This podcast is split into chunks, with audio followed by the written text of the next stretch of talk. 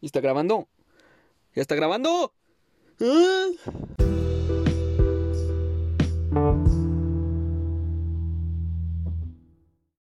Eh, gente bonita, muy buenas. Bienvenidos al podcast Mucho Oído, el podcast donde se platica de temas interesantes que nos incumben a todos. Entonces, mucho oído, cuate. Eh, mi nombre es Andrés Salazar. De nuevo, sí. Ah, lo voy a hacer otra vez. Gracias a la gente que escucha. Es que siento yo muy bonito. Muchas, muchas gracias a la gente que lo escucha y que lo comparte y que habla de esto. Eh, o sea, está chido, ¿no? Sí. O sea, sean tres personas o sean diez, que me vean y me digan, oye, escuché tu podcast, oye, está muy bueno. Oye, pues de eso se trata, güey, de que me escuchen. Y lo están haciendo, entonces a esas personas, gracias. El día de hoy traigo un tema muy interesante. Este tema no me lo saqué de la manga. La primera vez que me pasó por la mente un podcast, este tema surgió. Entonces es un tema bonito que quiero tratar de nuevo, al igual que los demás episodios de este programa y probablemente de unos cuantos más que están por venir, mi fuente de inspiración y un poco de información fue eh, TikTok y Twitter. Eh, porque eh, recordemos que tengo mucho, pero mucho tiempo libre. tengo 18 años, estudio mercadotecnia y llevo más de un año que no salgo de mi cuarto. Porque claro, espaciotemporalmente hablando, llevo un año existiendo pues en una pandemia, ¿no? Entonces, todo eso me permite nutrirme mucho en TikTok y en Twitter. Ya ustedes deciden, juzguen todo lo que acabo de decir y verán si es de valor que esas sean mis fuentes, pero no importa, las son. Entonces, el otro día comencé a ver TikToks en la madrugada porque tengo 18 años, estudio mercadotecnia. No, no lo voy a volver a decir. Bueno, estaba viendo TikToks y comencé a trabajar mi algoritmo y me topé con cuatro, no, creo que eran cinco videos de chavitos que si no son de mi edad son pocos años más grandes. De nuevo, cinco videos donde expresaban visualmente o con audio y texto, como sea, que se sentían solos, ¿Ustedes creen cinco videos seguidos al hilo uno tras otro de manera ininterrumpida? Cinco videos de gente, ignoren lo de chavitos, gente diciendo que estoy solo. Son, o sea, es algo a pensar. Y no sé si sea mi timeline, pero videos así me aparecen muchos y demasiados. Más de los que pensaría yo que le salen a las demás personas, pero me salen. Y algo que tenían estos cinco videos en común, y es por lo que los traje a flote en este podcast, es porque los cinco presentaban su soledad como resultado de su nula capacidad para encajar con los demás. Su nula capacidad para abrirse con la demás gente y poder ser parte de un mismo grupo. Y ahora sí que estos chavitos como uno decían, es que nadie me quiere, es que, es que no aceptan como soy, es que, es que no tengo a nadie. Entonces, pensando en estas cosas, eh, retomé esta constante y me fui a indagar a Twitter, como decía en un principio, y me topé con una sorpresa densa, banda. Y si alguien muy grande está escuchando esto, por favor siéntese, porque me si me sorprendió a mí, que no lo sorprenda a ustedes. Y lo que me topé es que en Twitter la gente está igual de sola. La neta, no sé qué esperaban. Gente sola va a ver aquí en China, en Facebook y en todas las demás redes. Entonces, me topé con esto, pero ahora sí, lo que es que me eché un chiste. Si alguien no entendió, es un chiste. Pero lo que sí me sorprendió es que aquí la gente eh, está sola, pero lo sostiene. Que aquí la gente se mantiene inerte, firme y dura, dura como piedra. Ay, güey, acabo de ver un gato, espérense. Ay, hijo de su madre. Eh, ¿saben quién no se mantuvo inerte, firme y duro, duro como piedra ante su adversidad. Así es. Y Homero, me espantó un gato. Es que era, está muy oscuro aquí, aquí donde habito, aquí en su casa. y pues vi que una mancha aún más negra que la misma noche pegó un brinco y dije, ya, ya, ya me morí, ya me morí. Es, es un ladrón, es una bala, es, es un filero. Era un gato banda. Pero quienes sí se mantienen firmes ante su adversidad es la gente de Twitter y era lo que estaba diciendo. Aquí la gente es sola y sabe, no, no es sola, la gente está sola y sabe que no se trata de ellos, son, saben que son las condiciones en las que se encuentran en ese momento y algo que al menos en esos cinco videos que vi en TikTok no tenían es que acá los chavitos están, bueno, no los chavitos, la gente no está dispuesta a derrumbarse y a culparse ante esas circunstancias. Y este statement de no cambiar tus ideas y tu forma de pensar ante tu adversidad me parece algo muy auténtico y es precisamente de lo que voy a hablar hoy. ¡Boom! Ahora sí metí bien bonito el tema, ni supieron por dónde les cayó, pero sí voy a hablar de, lo, de la autenticidad, de ser auténtico, de ser tú, coño. Entonces, eh, este pensamiento de mantenerte tú, de no cambiar ante lo que te topas me parece muy auténtico y ojo, no malinterpreten esto antes de poder indagarme al concepto que busco presentar porque hay dos tipos de cambio. Uno es cambiar tus ideas ante lo que te ante lo que tengas enfrente y eso no está chido y eso es lo que desde ahorita les voy diciendo que no lo hagan.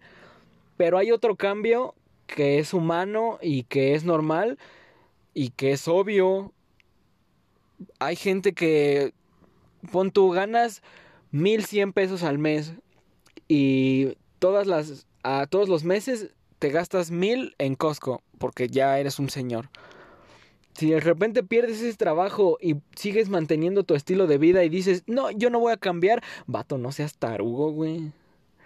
O sea, ese cambio está permitido porque es un cambio humano, es un cambio natural. Que cambies tus ideas cuando una persona es distinta eh, frente a ti, no lo hagas, eso no está chido, eso no está guay, tío. Y para que comprendan más este concepto, voy a abrir mi corazoncito aquí ante mi público. Ah, sí, güey. Pero sí, voy a compartirles la que pon tú, pon tú, así de bote pronto, por tres, cuatro años ha sido mi filosofía de vida, la cual ha regido todos mis actos humanos, como el poeta que soy. Y es nada más que mantenerlo real, manténlo real, eh, tú, eh, tú, manténlo real. Hay que mantenerlo real. Eh, varias veces la gente ha llegado a confundir eh, la palabra real porque piensa, pues como que real, por real es todo. O sea, manténlo normal. No, mi bro. No se trata de eso. No, es más, acércate. Ven, acércame tu bella boquita y no me vuelvas a decir algo así, porque mantenerlo real es algo profundo, es algo muy serio, es algo bonito, es ser auténtico. Es como diferenciar verdadero con válido. Habrá mucha gente alguna y aquí sí voy a decir se vale que no sepa como muy bien la diferencia entre verdadero y válido. En la filosofía, algo válido es algo con sentido, es algo que hace sentido.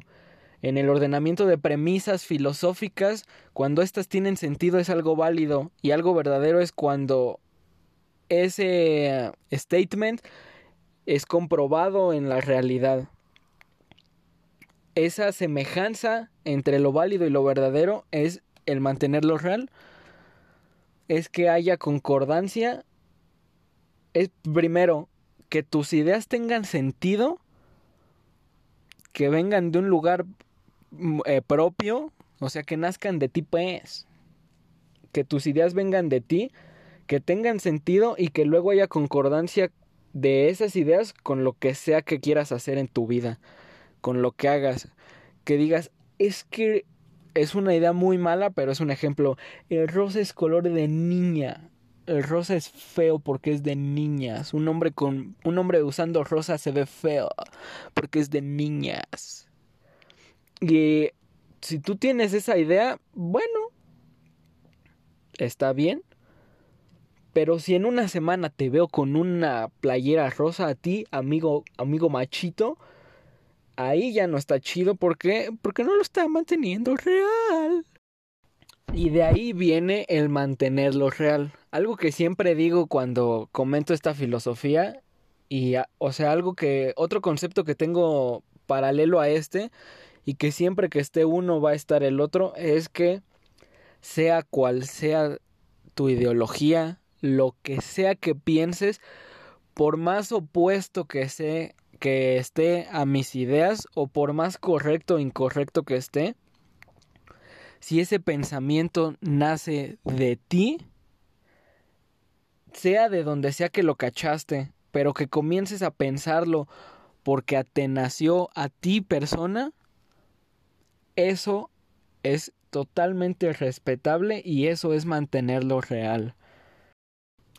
Quiero compartirles una experiencia que tuve hace mucho tiempo, una anécdota, donde hubo personas que lo mantuvieron más real que yo y de ahí fue que empecé a nutrirme de esta filosofía. Un día en prepa, entre clases, estaba yo sentado, pegado a la pared, recargado, y atrás de mí estaban dos compañeros. Estaban escuchando a Chalino Sánchez y aquí abro un pequeño paréntesis para que todos nos persinemos, porque Chalino Sánchez ya murió, entonces Dios me lo tenga en su gloria. Y si no saben quién es Charino Sánchez, bueno, es un poeta. Es el mejor poeta jamás parido en esta mi tierra. Y me recuerdo que me hizo, me picó el nombre Chalino porque dije, ¿quién se llama Chalino? ¿En, ¿Quién en su sano juicio le pone a un ser humano Chalino? Y me dijeron, no, güey, está bien chido, deberías escucharlo. Tengo el alma en... Y se pusieron a cantar, güey.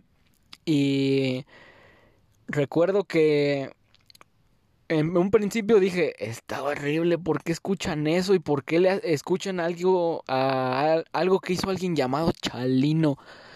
¿De qué es eso? Y un día, mucho tiempo después, en una fiesta, me vuelvo a topar estos dos chavos, vuelven a poner a Chalino y veo que lo están disfrutando tanto que dije, eh, lo que, que real lo están manteniendo pero así en demasía, así me deslumbré, así dije, oh, Dios mío, no lo puedo creer. lo estaban disfrutando en serio y les hizo daño mi crítica. No, para nada. Estaban, les nacía escuchar tanto esa música y escuchar tanto a este artista y lo disfrutaban como si nadie los estuviese viendo. Y lo mantuvieron tan real que dije, tengo que llegar a mi casa a escuchar a Chalino Sánchez. Y llegué y en cosa de un mes comencé a amar a Chalino Sánchez y ahorita doy mi vida por él aunque esté muerto. Porque lo quiero mucho. Chalino es, es, muy, es muy buena música. ¿Por qué? Porque lo mantuvieron tan real frente a mí que aprendí a valorar lo que en algún principio odié. O lo que en algún principio me parecía muy lejos de lo que era yo. Y no, eso no es que sea poca autenticidad de mi parte, sino que adapté a Chalino Sánchez a mis ideas y a mis pensamientos. Y ahora para mí es auténtico escuchar esa música. ¿Por qué? Porque adapté mi, mi ideología y me doy cuenta que está chido y que está bien. Y esto es algo que no muchos estamos dispuestos a hacer, a mantenernos como nosotros mismos ante las críticas o las opiniones que pueda tener las demás personas. Y esto es algo que hicieron estos dos chavitos. Era tan propio de su forma de ser escuchar a Chalino que a pesar de mis críticas y de que alguna vez les dije como, güey, esa música está bien fea, güey, ¿por qué la escuchan, güey? ¿Por qué se llama Chalino, güey? Eh, ellos lo seguían haciendo y lo seguían disfrutando como la primera vez que lo escucharon porque les gustaba. Y es algo que cuesta mucho trabajo por más simple que sea. Y eso hay que entenderlo como algo complicado, pero no imposible. Y ahí está el primer paso. Muchos en internet dicen que el primer paso para ser auténtico es conocer quién eres. Pero yo creo que muchas veces se desconoce cuál es tu propia persona si estás cambiando tu personalidad para encajar con las demás personas y que las críticas pasen de lado. Es como si un coche cambiara su forma solo porque el aire lo hace. Y para ser aerodinámico en cualquier tipo de aire, suponiendo que el aire cambia, tienen que cambiar la forma de su coche. Y si les preguntan, oye, pero ¿qué forma tienes? Te va a decir, oh, no sé. Porque los coches hablan en mi mente. Es justo ese estupidísimo ejemplo, pónganlo con una persona. ¿Cómo va a poder ser auténtica una persona si el primer paso es conocerse si no se conoce porque no es algo específico, porque es cambiante. Si de repente una chavita está con las chavas populares y todas ellas dicen, oh, güey, qué horrible está. No sé qué cosa les gusta a las mujeres. Ah, me fui súper abajo con este ejemplo. Güey, está súper feo las diademas. No sé, es un ejemplo muy tonto, porque soy hombre y no sé de mujeres pero es un ejemplo. Y esta chica está con las más populares y escucha que odian las diademas y ella se quita la suya para encajar. Y después llega a su casa y dice, ay, a mí me gustan mucho las diademas, pero no las puedo usar porque pues, no me quieren si las uso. Entonces, ¿cuál va a ser el pensamiento que tiene esta persona, el propio de esta persona? Usar o no usar diademas. Pues, ¿qué vas a ver? Entonces yo creo que el primer paso no es este, el primer paso es darte cuenta de que tienes que elaborar tus propias ideas y mantenerte fieles a ellas, cueste lo que cueste. Y cuando logres clavarte este, esta idea en tu cabeza es cuando podrás comenzar a ser auténtico.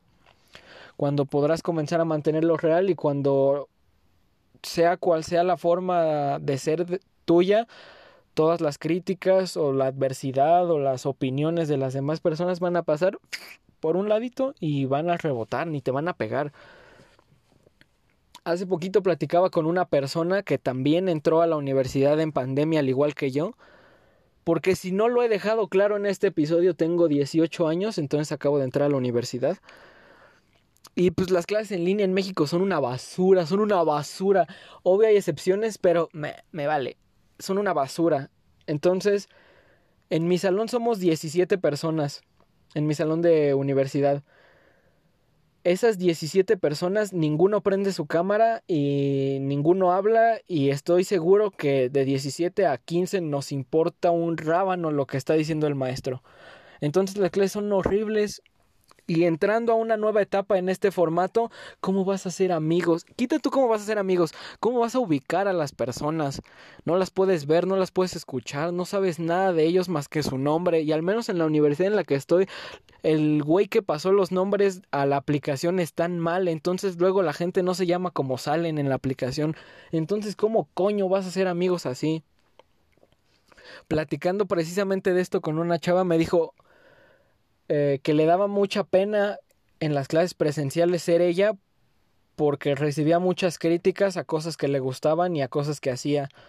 Entonces, ¿cómo iba a lograr conectar con las personas en la universidad si ahora estas críticas pueden llegar de gente que ni ve ni escucha? Entonces le daba pena participar y le daba pena prender cámara y le daba pena socializar, si es que eso es posible en clase en línea. Y entiendo esa dificultad, pero algo que yo le planteé es, si no conoces ni la cara de estas personas, ¿por qué te habría de importar lo que piensen? Tú aprende tu cámara y sé tú y si en prepa te daba pena lo que te decían porque sabías cómo eran las personas, aquí estás dejando que te juzgue una hoja en blanco una hoja en blanco que en cualquier momento puedes hacer bolita y la tiras y ya. Y le comenté lo que yo hice en algún momento, que de estas 16 personas, dije 17 contándome a mí, porque sí, si mi abuelo escucha esto, perdóname, te quiero mucho, pero me importan muy poco las clases en línea a veces. A veces, no siempre, a veces hago tareas y así. Pero así que digas que pongo mucha atención, pues... Eh, eh, no, no, no ponemos atención muchas veces. Pero mi punto no es ese. Mi punto era que le comenté lo que hice yo cuando entré a estas clases y era que la segunda o tercera clase prendí mi cámara y me puse un sombrero.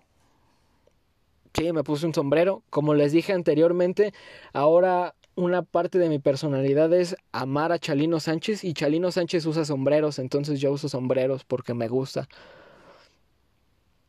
Y como me gusta y la idea de usarlos nació de mí, bueno, es, es un cambio raro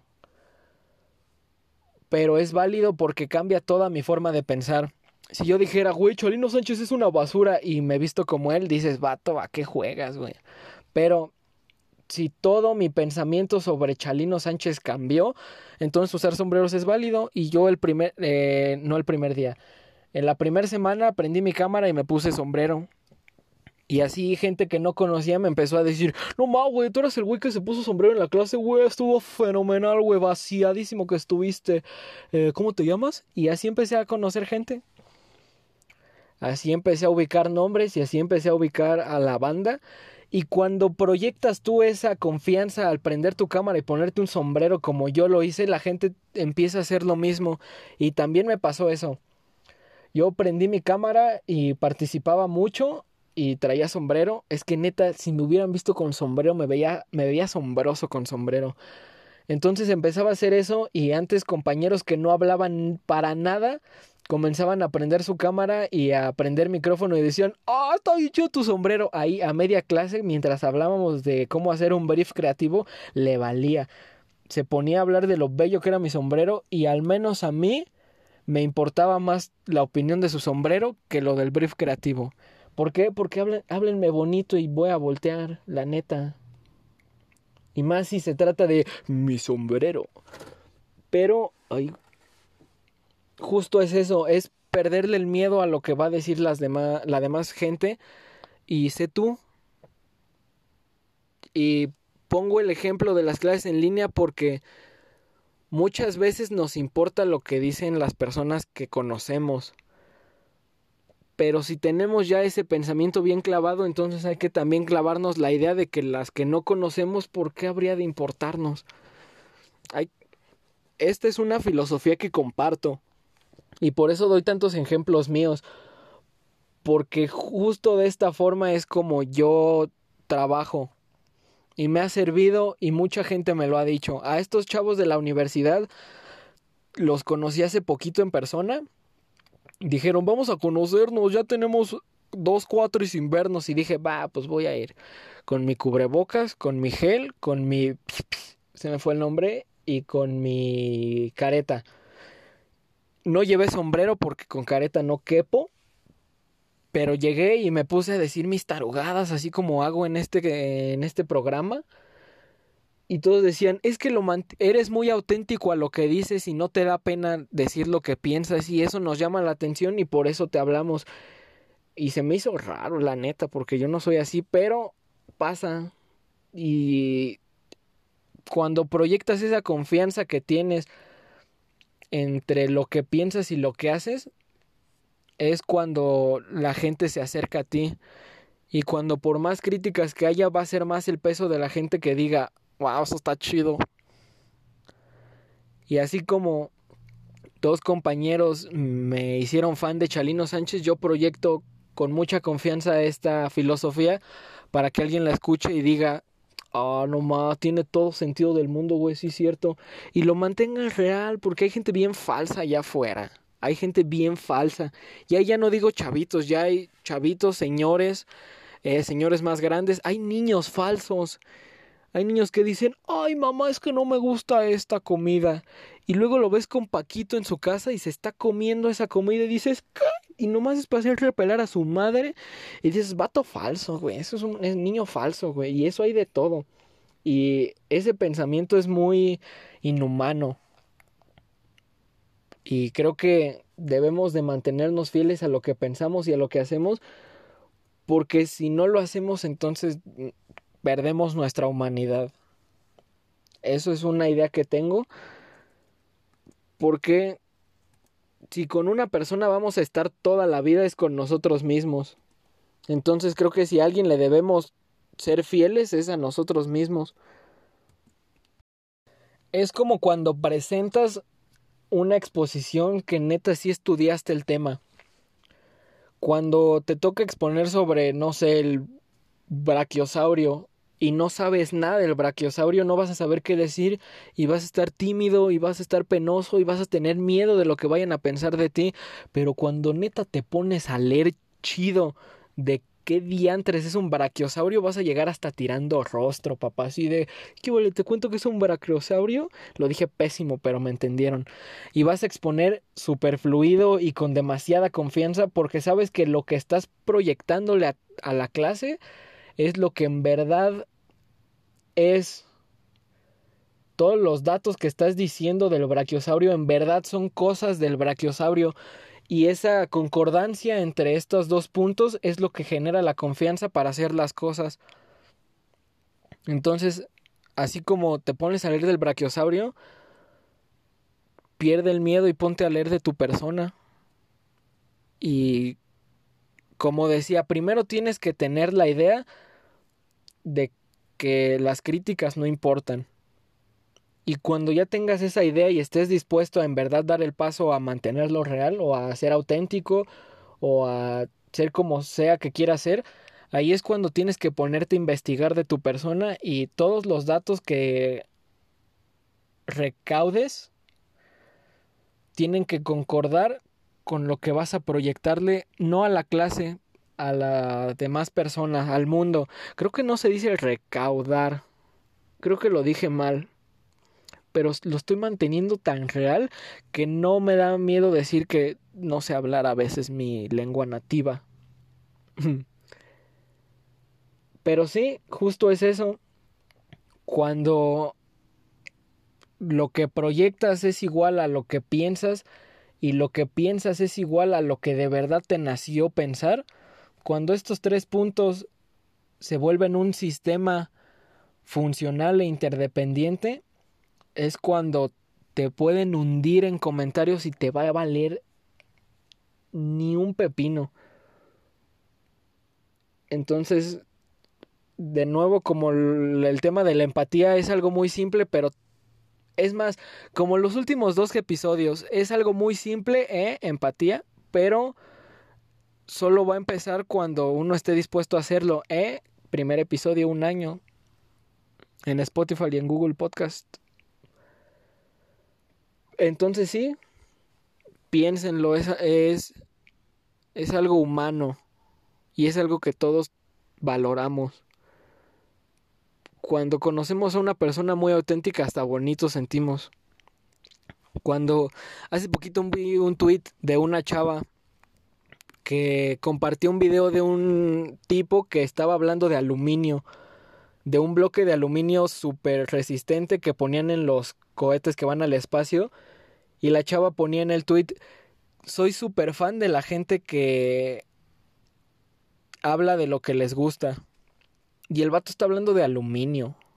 ¿A quién le importa el aluminio? A él no le importó a la opinión de las demás personas y como ama tanto el metal, se puso a hablar de él y hablaba bien fluido y bonito y con confianza porque le gusta. ¿Y por qué le gusta? Porque le nace. Entonces tenemos que empezar a proyectar lo que nos nace de verdad y no tenerle miedo a que eso pueda generar pensamientos opuestos a los nuestros y tampoco hay que tenerle miedo a la gente que tiene esos pensamientos opuestos y que no le importan los nuestros, que es lo que decía, si a ti te gusta mucho la cebolla, a mí me choca la cebolla, si a ti te gusta mucho la cebolla y la disfrutas comer y te veo feliz comiéndola en una de esas hasta yo me la como, la cebolla. Entonces, mantenerlo real nos va a hacer no solo ser mejores personas, sino que ser el mejor de nuestras propias personas. Ser el mejor yo que pueda ser y ser el mejor tú que tú puedas ser. Entonces espero lo pongas a prueba y espero también yo seguir manteniéndolo así.